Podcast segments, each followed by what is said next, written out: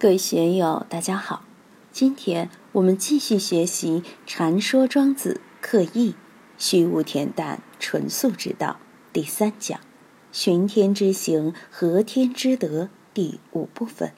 让我们一起来听听冯学成先生的解读：“不思虑，不预谋，光以而不耀，信以而不欺。”还是《易经》中的那句话。亦无思也，无为也。既然不动，感而遂通天下之故。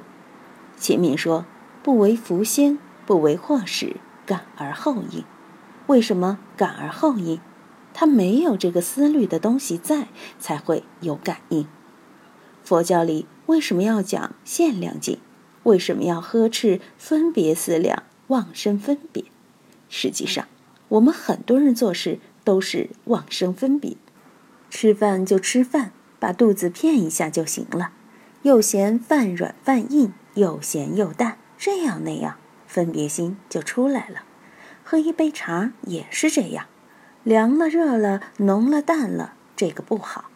我喜欢喝绿茶，而别人喜欢普洱或铁观音或乌龙。当然，每个人生活习惯不同，这个就不说了。但是。人与人打交道，老是有许多是非，同样的一件事也会生出许多是非来，这就叫思虑。离开了实际因缘去妄生分别，就是思虑。我提倡禅宗的限量境，立处皆真，随类自在，就怕妄生分别。哎呀，我见了光了，这个是菩萨显圣了，明明是自己身体动了一下，哎呀，是不是地震啊？五幺二汶川地震之后，很多人得了地震综合症，成天疑神信鬼的，一有风吹草动就想从楼上跳下去，弄得非常可怕。这事我以前也有过，好多年才缓过来。当年唐山大地震前后，我所在的监狱里一把锁把人锁得死死的，狱警说：“你们是犯人，不可能让你们到防震棚里去。”但是你们那个门现在是不上锁的，如果听到警报，你们就从小窗口里把手伸过去，把门栓子移过来，自己出去。外边雨衣、干粮、水服都给你们准备好的，但是要听指挥。如果不听指挥，警卫人员就格杀勿论。所以那时心里就一直警觉，久了以后就神经紧张，只要有一点风吹草动。就从床上啪的弹起来，像僵尸一样的立起来，一直到二十世纪八十年代乃至九十年代初，熟睡中只要感到响动，就会从床上一下立起来。老婆问怎么了，我说没办法，地震综合症，自己心里已经形成了应激反应，十多年以后，这个感觉才慢慢的消退了。我都是这样，一般人可能更严重了。当然，环境也是一个重要因素。当年如果不是关在监狱里，可能也不会有这么强烈的反应。不思虑，该我们做的事情见了就做，做了就放下，别还没做就思虑不已，干完了还思虑不已，这就很麻烦。要养成如成都文殊院那副对联所说的“见了就做，做了就放下，了了有何不了”的这么一个修为。新都宝光寺有一副著名的对联，上联是“天下事了犹未了，何方已不了了之”，下联是“世外人法无定法，然后知非法法也”。我因之做了一副对联：“不了了之通大道，无方方可说悠闲。”我曾经写了好几副来送人，到底送哪几位了？现在也记不住了。我这也是。不了了之，让自己养成这个不了了之的习惯，并不是说我不干事、不思虑了，那也不行，那叫犯傻。怎样使自己在思虑和不思虑之间找到一个恰到好处的感觉？佛经里头讲，一分别亦无分别，又讲善能分别诸法相于第一义而不动。这就是我们要达到的境界。不预谋与上面是一体的。什么叫不预谋？因为其所待者特未定也。未来的姻缘怎么样，你也说不清楚。你搞了一套策划，两套策划，到了实施时，方知很多策划未必就能用。现在的姻缘尚且无法了知掌握，你还能了知掌握未来的姻缘吗？有的人预谋这样那样，结果把自己搞到监狱里去了，这就不是好的预谋。对谈玄论道的人，我认为还是无方方可说优选的好。易经里不是说神无方而意无体吗？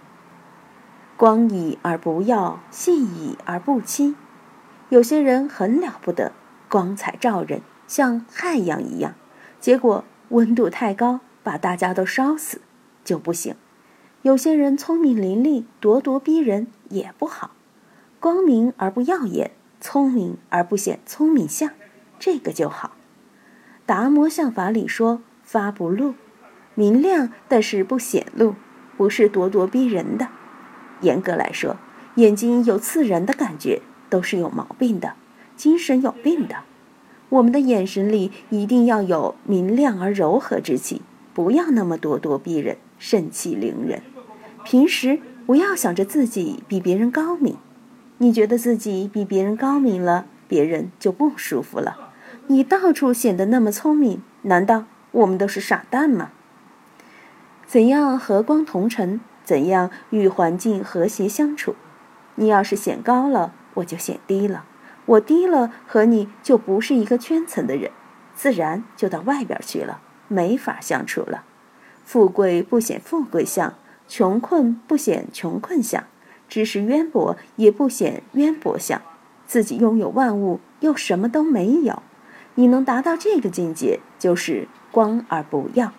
你的聪明伶俐智慧不用全部释放出来，只要释放一点点。别人不说你是傻子就行了，千万别外露。信以而不欺，一个人不论走到哪里，别人都很信任他，用不着论证考验。老天爷并没有给你签订这个契约，没有给你订合同，但你守信就让人尊敬。太阳什么时候落下来，什么时候升上去，没人管他，但他就很守时。春夏秋冬。寒来暑往也是非常守时的，生老病死谁也逃不过去，也是很守信的，不会乱来。所以这一切都是信以而不欺，不需要像法院里一个公告贴出来要强制执行，老天爷不需要，道人也不需要。有的人很麻烦，跟别人打交道，别人老是不相信他。通过若干次的考验，大家还是不相信他，这就麻烦了。真正善于让别人信任的人，一定有他的个人魅力，无需承诺什么，大家都无条件的信服于他。七寝不梦，其觉不忧。不梦不是说睡着了不做梦。当第八识的种子浮现在我们的意识里，你醒着的时候，它会出现。你睡着的时候，它还是会浮现的。一切法就在当下全部具足，一切种子也是在此时此刻全部具足。为什么我们只能看见现在的因缘呢？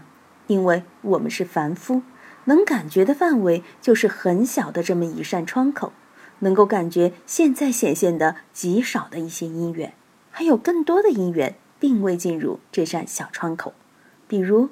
念头一动，想到成都了，啊，我家里怎样了？老母亲怎样了？儿女又怎样了？总之，就冒出很多因缘来。这些因缘在吗？在啊，但是不显现。那么多同学、朋友、亲戚、哥们儿，网上的、寺院的、文化界的，这些因缘全部俱在。过去式的、未来式的，一切也全部俱在。但是，就当下这个时间点上，我在这里讲课，就只看得到讲课的这个因缘，其他因缘就隐藏在这扇窗口之外。我们睡着了以后，并不是死人，也还是有感觉，还是有活动能力，只不过在睡眠中，第六时、第七时处于暂时休息状态。但休息并不是无知无觉。所以第八十的种子浮上来了。有些人醒来记得自己的梦，有些人却忘掉了，这跟自己的习惯和经历有关。我以前做梦是清清楚楚、明明历历的，四十岁以前几乎全部可以记得自己的梦，四十岁以后因为事情多了一点，不像以前无所事事，又没有工作，什么都没有，每天就是玩自己的梦。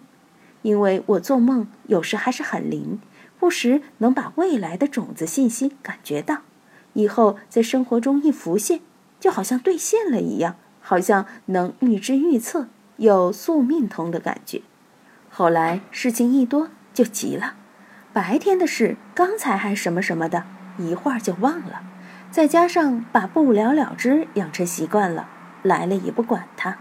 现在你说做梦没有，还是每天做梦，醒来一看，做什么梦呢？记不住了。年龄大了也开始老年痴呆了，所以就记不住了。庄子也做梦，还梦蝶吗？还梦到和骷髅交流嘛？